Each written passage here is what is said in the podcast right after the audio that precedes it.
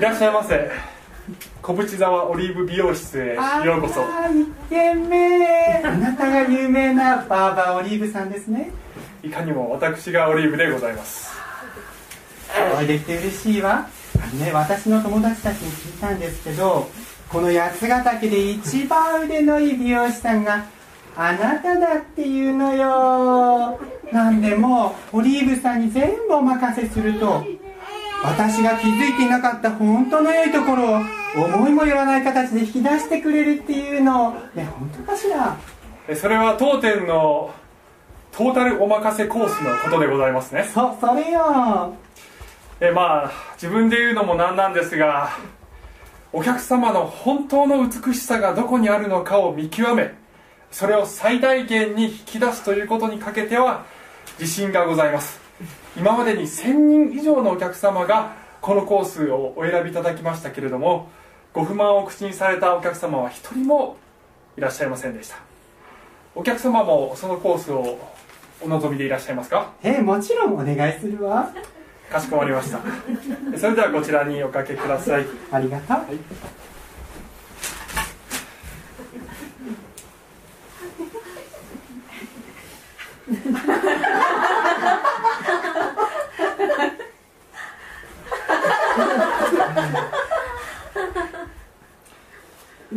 お客様。よ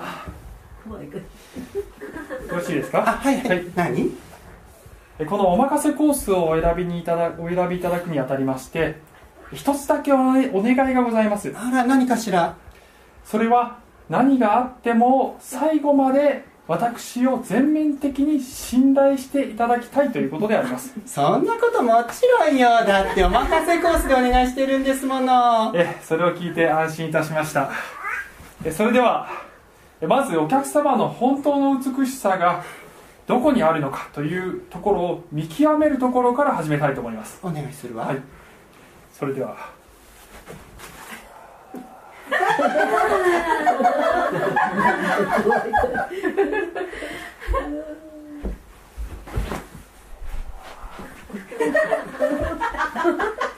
はあ、分かった。分かりました。今今ので分かった今ので分かったの？分かりました。はいはいはい、はい、それではハサミを入れさせていただきます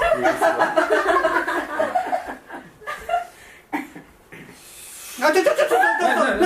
ょそこから切るのはい、あの、だってこれ私最近すごく綺麗に伸ばしてたところなの。あここから、うんここからなんで切っちゃうの？えまああのー、お任せコースでございますところからお願い。うん。はい。よろしいですかまあじゃあお願いするわ。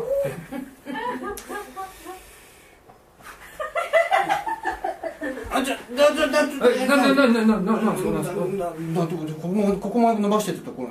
お任せコースえはい。だだお任せコースななんなんなんだよお任せコースにしたら私何にもご要望をお伝えできないってそういうことになっちゃうの？いやいやそういうことではないですね、はい。あのご要望があれば何でもいつでも言っていただいていいんですが、あーまあ、全体の調和が取れた髪型にしなければいけませんので、まあ部分的なご要望にう。ん。必ずお答えできるということはお約束はできないです。まうん。あできるだけご要望にお答えするようにはしますがまあ。ー必ずそうできるわけではないんですがじゃあ。それがまあお任せコースをお選びいただくということなんですけどもよろしいですかあね？まあ分かったわ、じゃあお願いするわ。かしこまりました。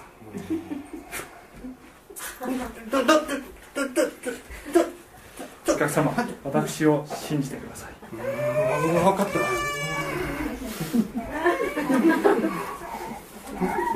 だいぶちょっと肩が緊張してらっしゃいますそんなそんなことないわよ。そんなことないもんな。ちょっと触れない。よじゃああのー えー左を向いていただけますか？どどっち？こっち？こっち左左ですね、はい、か肩肩？硬いですね。ちょっと首硬いですねこれ。あのはい、はい。えーあじゃあですね、えー次は再度切ってまいりますので眼鏡をちょっと外していただけます。か目がね、目がだって私すごく目悪くてねあの眼鏡取ると鏡何も見えなくなっちゃうんですよ。まあ、あのお任せコースですから必ずしも見ていただく必要はないんですが、まあ、それほどご心配でしたら、まあ、サイドを切るところだけ少しだけ外していただければ、はい、じゃあちょっとだけよ、ちょっとちょっとえちょ、はい。ちょちょちょっとだけよ、はい。はい。お客様あのその姿勢だとちょっとね切りにくいんですよね。あの見えないですもんね。背もたれにえ背もたれにしっかりかけていただけるとね本当に先から注文ばっかりでこれ。はい、はい、メガネよろしいですよ。はい、はい、メガネよろしいですよ。はい。えーお客様、すべては美しい仕上がりのためでございます。最高の出来にするために、ご協力をお願いいたしますね。よろしいですか？分かったわよ硬いですね。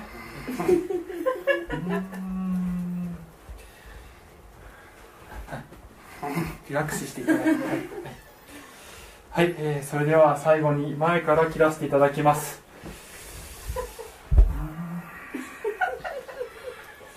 さあ、フィニッシュです。これで、どうだと。あ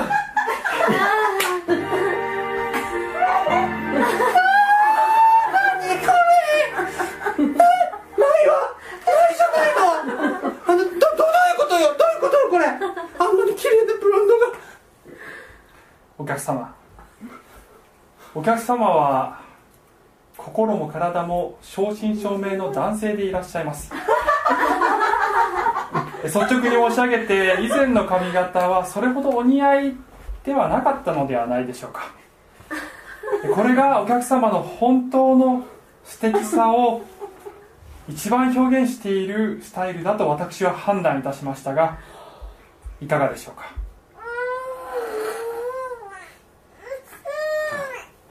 確かにおっしゃる通りだ。さすがですね。これがこれが本当に私らしい姿なんだ。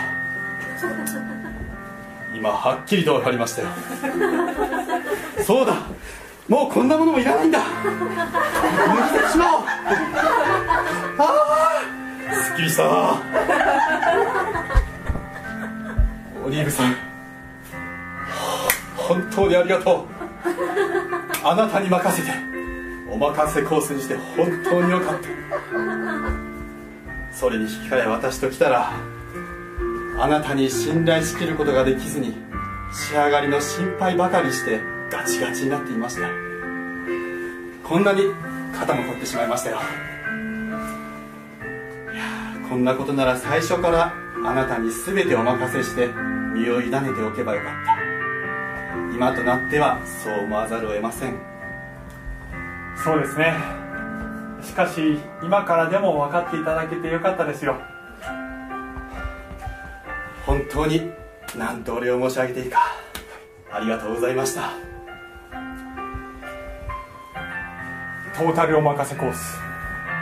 それは確かにあなたにとって勇気のいる選択かもしれません。しかし彼に信頼する者は決して質問に終わることがないのです。さあ今こそあなたも。勇気を出してお任せしてみませんか？オリーブ美容室でお待ちしています。以上です、はい、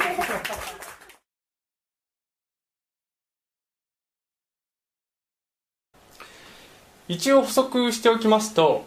さっきの劇はですねあの男性が女性のファッションをするということを、えーあからさまに批判するとか あのそれをバカにするとかそういうことが目的ではありません。それがポイントではありません。ファッション云々じゃないんですよね。ファッションは別にどうでもいいんです。生き方の問題ですね。生き方の問題。私たちが生きて生きていくなうち中で神様に委ねて生きる。肩の力を抜いて生きるっていうことはどういうことなんだろうかということを考えるための題材として、まあ、今の劇があったわけです。一応それをね補足しておきます。で最初にあの私のちょっと個人的なことなんですけども、えー私はですね今あの牧師っていう職業をやってるんですけどそうだったんだ。はい、あの教会でも一応牧師っていう役割を与えられていましてえそして、まあ、ホテルでウェディングの仕事も詩式の仕事も、まあ、結構させていただいてますね。で正直言ってですね今までの人生で牧師っていう仕事をかっこいいって思ったことないんだよね。あのしいや素晴らしい先生方いつもいたんですけどもいわゆるかっこいい仕事じゃないよなっていうふうに思ってたんですよ。あの少なくとも世間一般の目から見て牧師って言ったらさこう宗教家っていうそういうジャンルに入るわけですよ。宗教家ってなんかこうなんかこういけてないっていうかね。あのねミュージシャンかっこいいじゃないですか。ねあのプログラマーかっこいいじゃないですか。お医者さんかっこいいじゃないですか。商社マンかっこいいじゃないですか。宗教家。なんかね。でそういうかっこかっこいい仕事が良かったなっていいなって思ってたわけですよ昔ね。で、まあ、特にその人からこう憧れるような憧れられるようなプライドをこう満たせるようなねそういう仕事がいいなっていうふうに思ってましたねでまあある程度こうリッチに、ね、なれるような仕事がいいなと思ってました。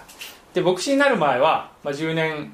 くらいはサラリーマンをやってましたけどもどういう道に自分が行くべきかっていうのをいつも悩んでましたね。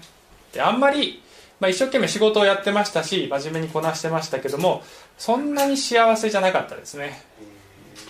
で、えーまあ、神様の導きだと思ってますけども今は牧師という職業に就きました。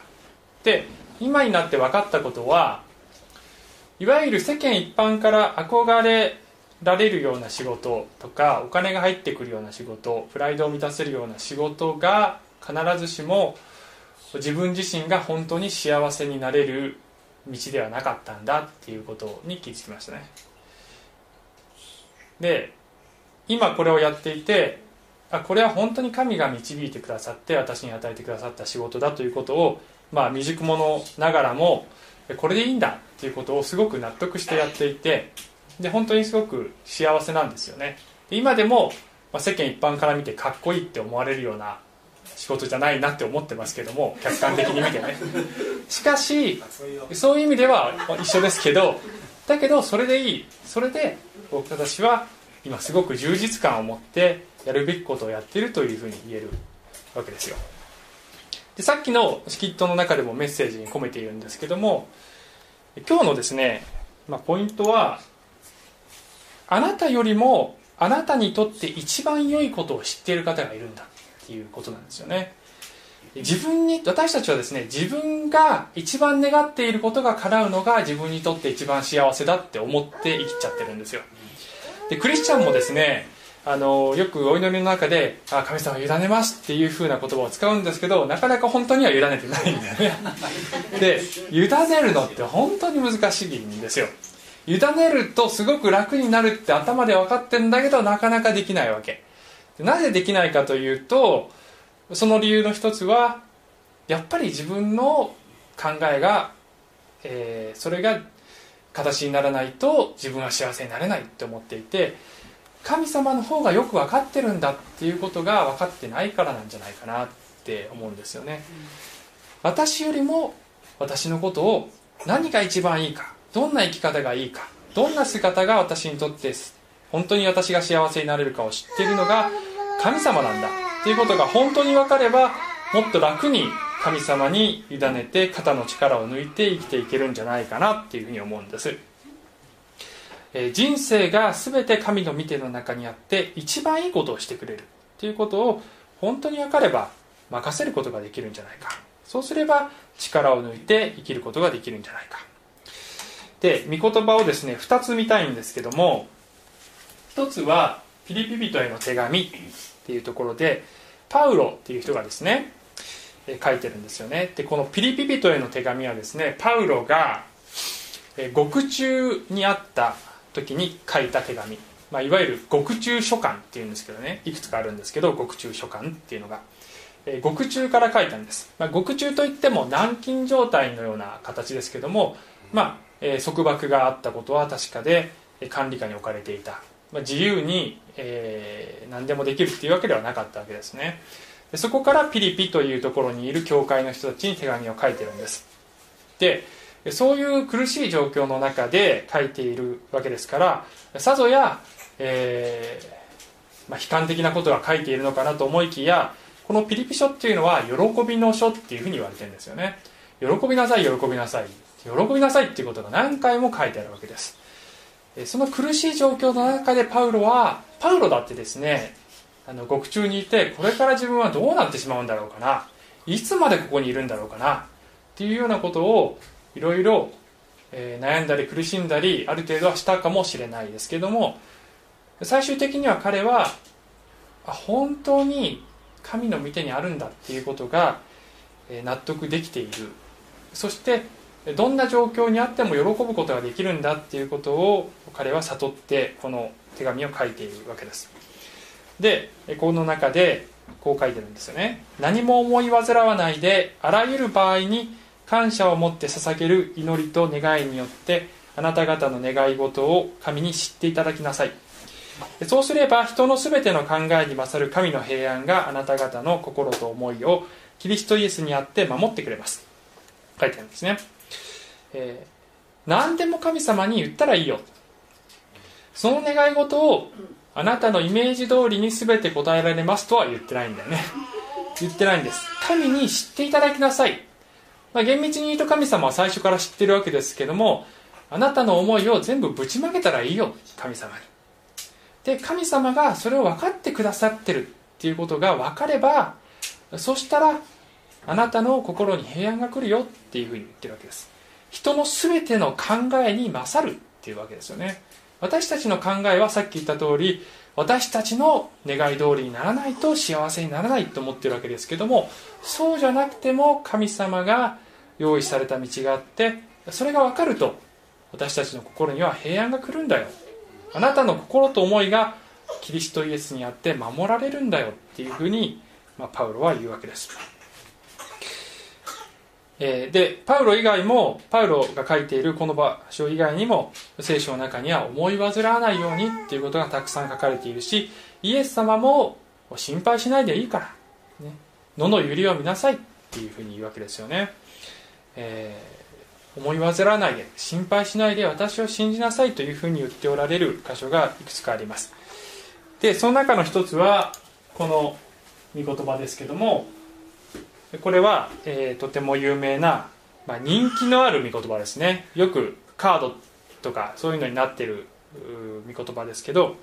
全て疲れた人重荷を負っている人は私のところに来なさい。私があなた方を休ませてあげます。これ好きな人多いですよね。私もまあ好きだったんですけどだったんですけどっていうってことは、まあ、ちょちょっと一言言いたいことがあるからなんですけど、まあ、そのそれ後で言うことにして私は心優しくへりくだっているからあなた方も私の首輝を追って私から学びなさい。そうすれば魂に安らぎがきます。私の首輝は追いやすく私の荷は軽いからです。っていうふうにイエス様言われるわけです、えー、一つ私がピンと昔昔は昔はですねピンとこなかったことはこれ自分でへりくだってるとかって言うかなっていうふうに思ったんですよね。へりくだってる人はへりくだってるって言うかなって思ったんですよね。でまああのそういうひねくれてたからすごく。でも今はねあのそうは思わないの。なぜかというとこれはイエス様だから言えることなんですよ。イエス様は神である方なのに人間の姿をとってこの地上に来てくださったくださったんですよね。これは誰がどう見ても客観的にとんでもないへりくだりなんですよ。でこれはもう事実としてイエス様は私は下ってきたんだよ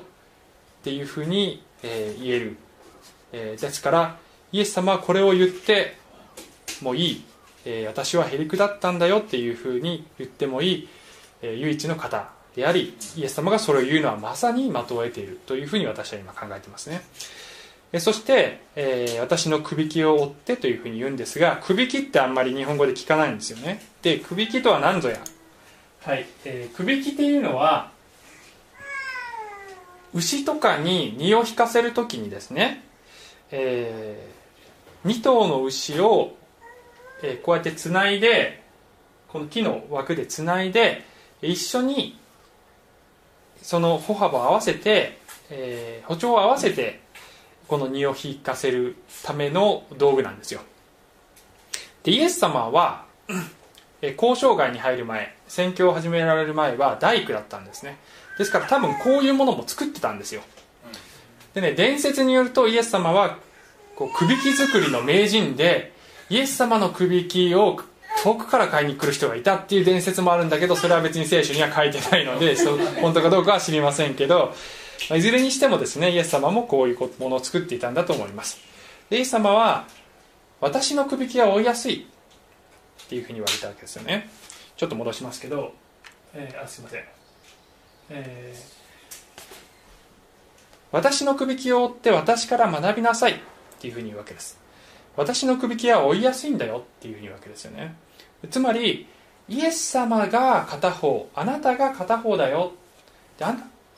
イエス様と一緒に歩調を合わせて一緒に歩くんだよ。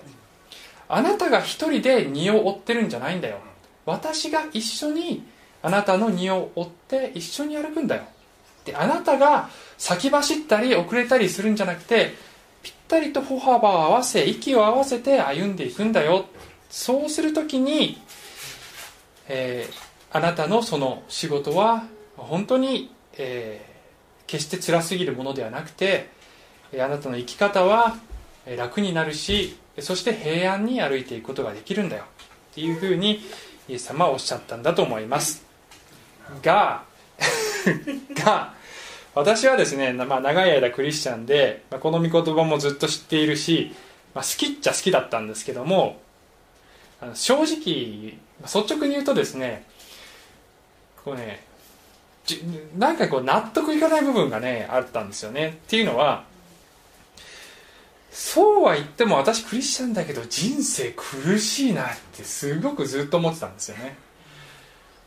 ああイエス様決めかさるとなんかこれだけ見るとすごい人生楽になりそうな感じのことを言ってるけど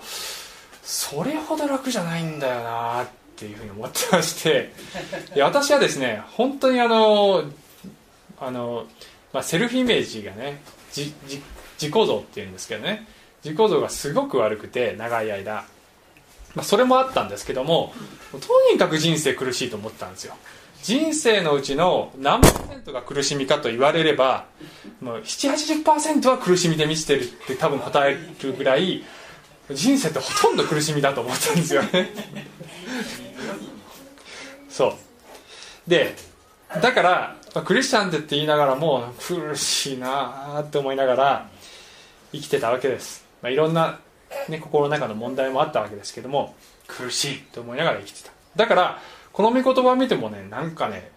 なんかこうちょっとこうあのなんていうのかなちょっと軽口を叩いてる宣伝文句みたいな軽い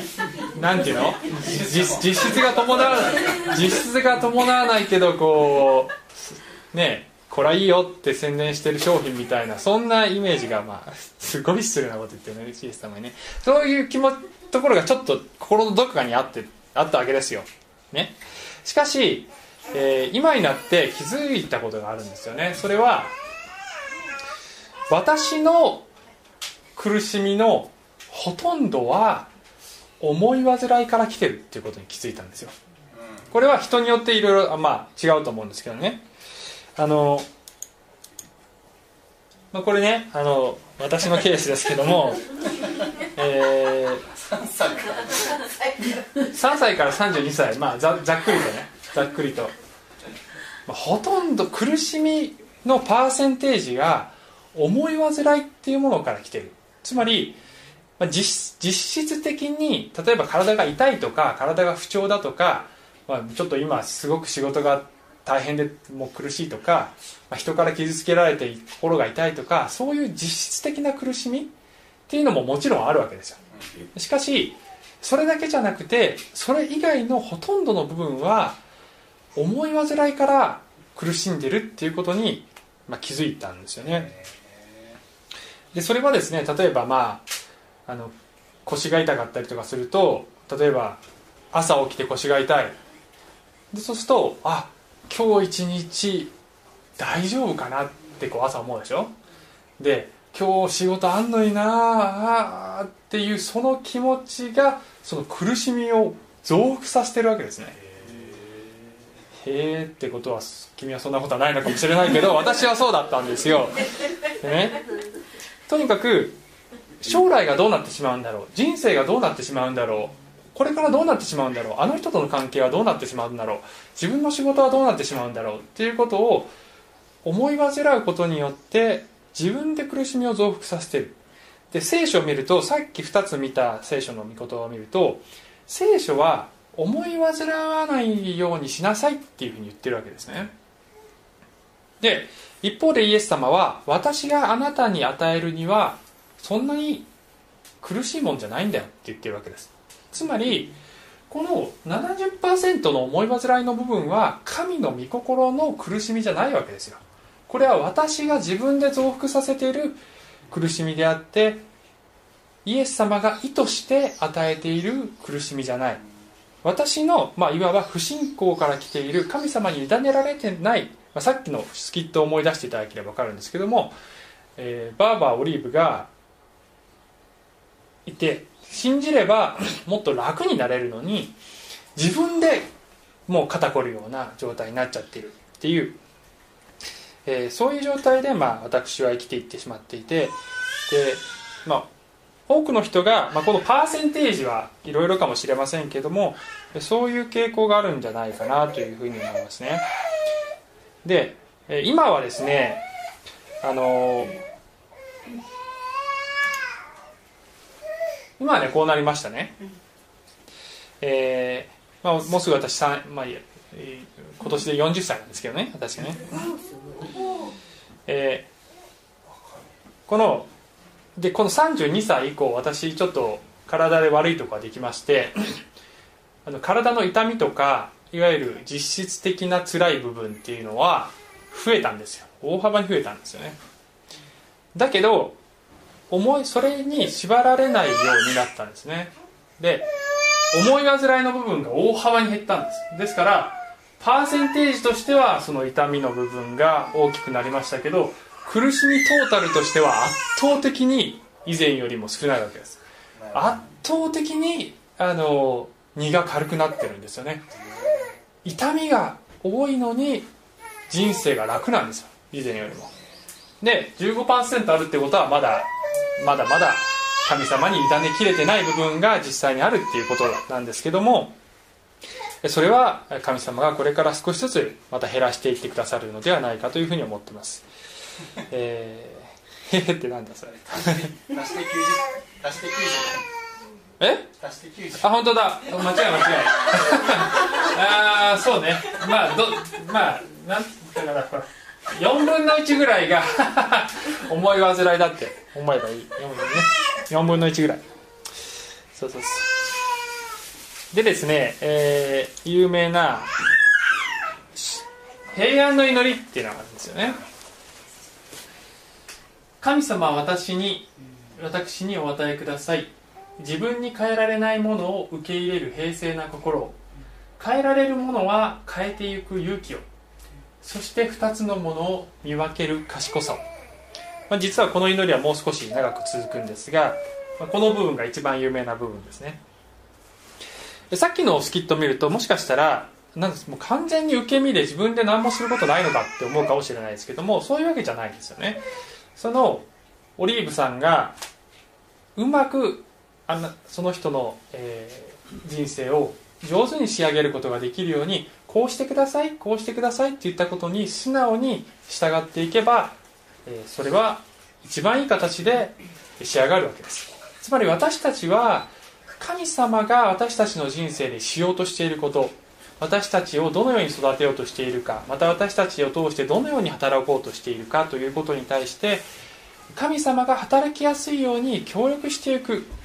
っていうこと。神様の指示に耳を澄まして聞き従っていくということが私たち側の、まあ、いわば責任なわけです。ですから私たちの側にももちろんすることがあるわけですがそれは神様の御心に従って動いていく中でそれがなっていくわけですね。で人によってはいや神様とか運命とかそういうものじゃなくて運命は自分で切り開いていくんだ。それがエキサイティングなんだっていうふうに思われる方も、まあ、世の中にはいるんですけどもあのそれはそういう考えの持ち主でそれはそれであのそれは確かにエキサイティングかもしれないですけども私に言わせればですね宇宙の作り主である方が私の人生を通してご意志をなそうとしていく。でそれを体験していくということのスリルほどすごいものはないです。はっきり言って比べ物にならないぐらいそれはスリルに満ちた生き方なんです。でその中で神様に私が変えていくことができることは何でしょうか？で私がどうしても変えることができないこともあるわけでそれはそれに関しては本当にあなたに委ねて肩の力を抜いていくことができるように。でも変えていくべきことは私がそれを変えていくその力をお与えくださいというふうに祈っていく。それがですね、えー、私たちの祈りのあるべき姿なんじゃないかと思うんですよね。でこの変えられないもの変えられるものっていうのは人によって、まあ、違うと思うんですが、え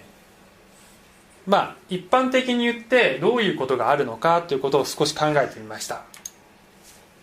変えられないものと変えられるものって何だろうかっていうふうにちょっと考えてみた時にまず第一に過去。過去は絶対に変えられないものですよね。でさっきも少し言いましたけど私はセルフイメージが悪くてですねあのまあ何年か前までは自分の人生も全部一から全部やり直したいと思ってましたね。もう思い出したら恥ずかしいこと失敗とかもうあの選択ミスとかばっかりで全部やり直したいと思ってました。結婚相手以外は結婚相手は、まあ、すごい良かったんです危ない。危ない。危ない。それだけは素晴らしい選択だったんですけどそれ以外はえ？それ以外はえー、本当にやりやり直したいと思うほど過去を悔いてくよくよしてましたね。でもくよくよしてもしょうがないのにくよくよしてたんですよ。思い出してはあああの時あんなこととかねそういうことがいっぱいあった。でも、まあ、神様の取り扱いの中で、まあ、そういう過去をですね洗いざらいこう自分の心の中思い出せるだけ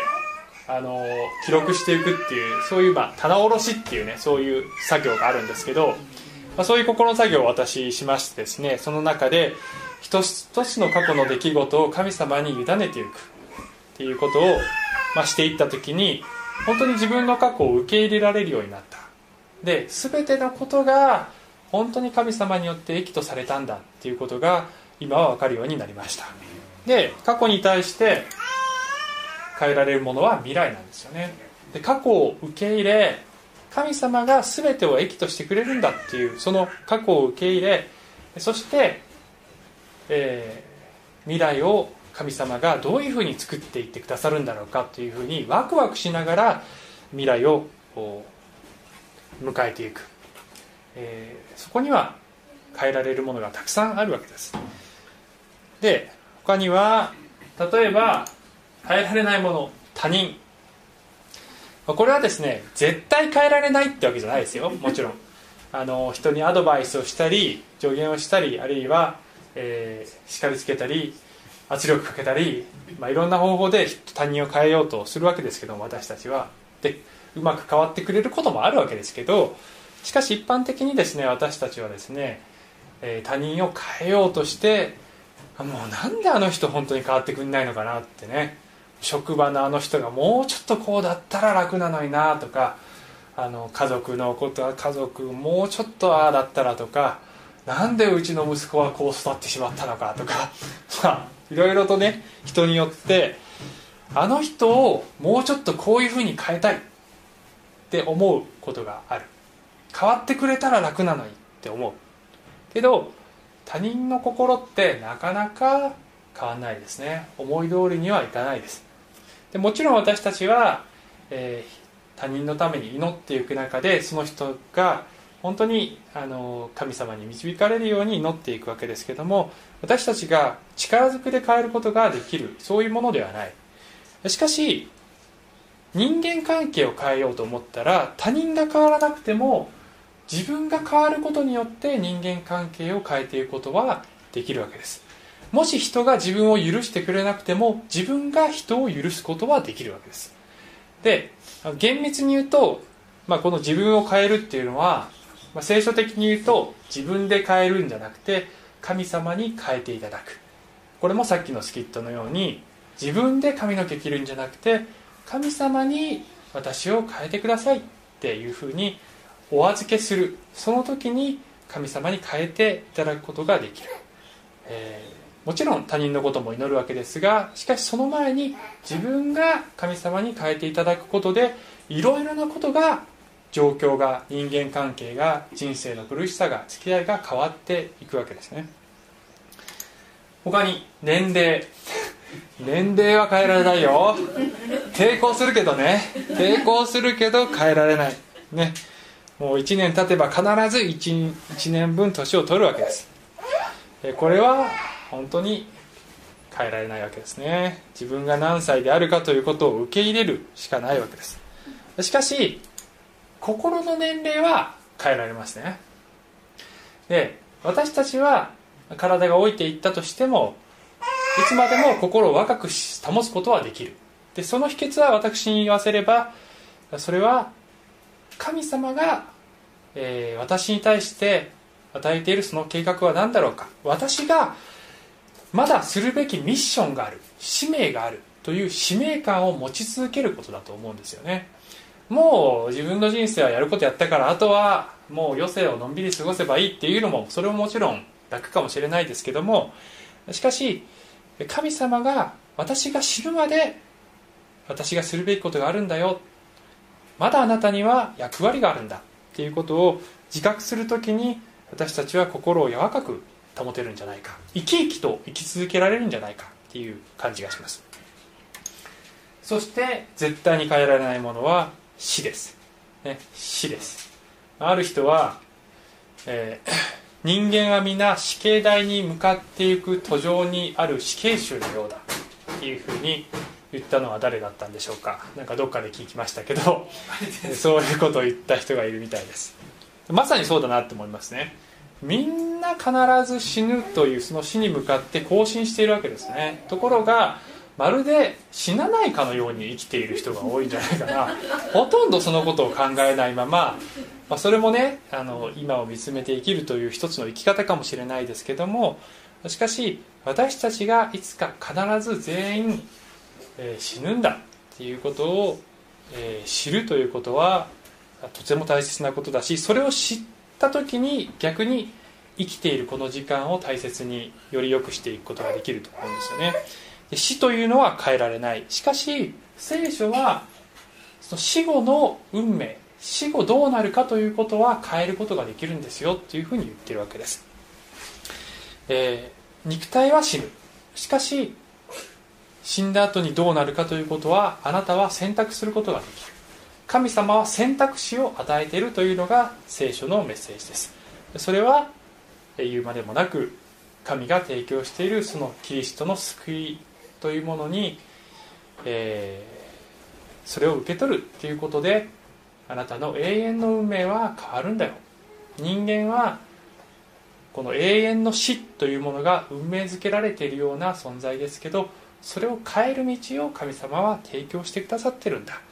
それはあなたの選択で変えることができるんだよと聖書は言うわけです。他にも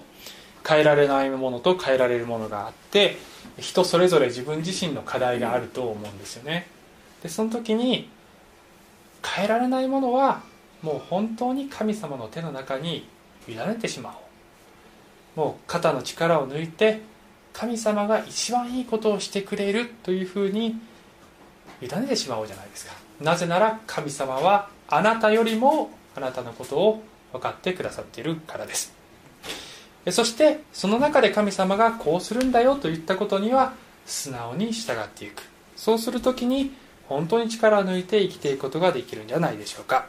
最後にイエス様のこのこれもまた有名な言葉ですけどもこれを読みます。だから明日のための心配は無用です。明日のことは明日が心配します。はいお祈りします。愛する天の神様私たちは何とかして、えー